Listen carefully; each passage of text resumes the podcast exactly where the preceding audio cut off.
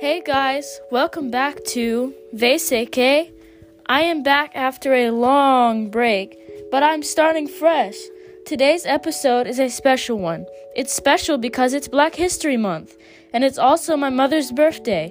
Feliz cumpleaños, madre! Hola chicos, bienvenidos de nuevo a VCK. Estoy de vuelta después de un largo descanso, pero estoy empezado de nuevo. El episodio de hoy es especial. Es especial porque es el mes de la historia negra.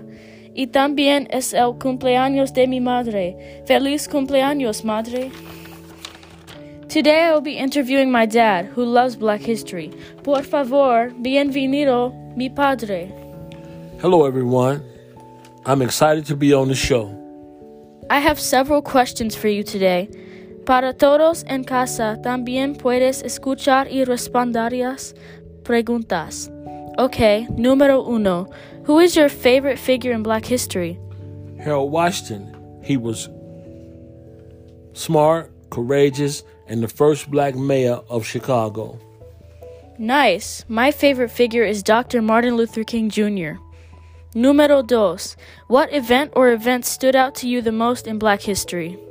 The day Dr. King was assassinated, blacks began to believe that they could not make it for equal rights and never would achieve equal rights in America. Número tres. What woman or women were or was a prominent figure to you in black history? Fannie Lou Hamer. I'm sick and tired of being sick and tired. Who was Fannie Lou Hamer? She was a black civil rights worker from the state of Mississippi. What did Fannie Lou Hamer do to improve the lives of African Americans? She was passionate about making sure blacks were able to vote in the state of Mississippi. Fannie Lou Hamer era una mujer genial. Fannie Lou Hamer was a cool person. Next question. Do you believe that blacks have come a long way since the 1960s?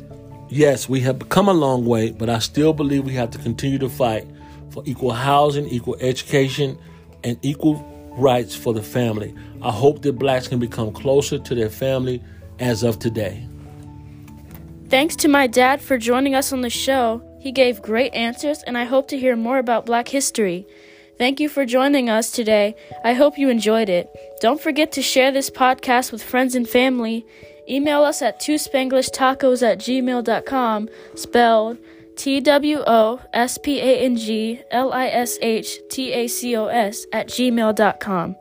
If you have any questions, com- comments, or suggestions. Adios, amigos.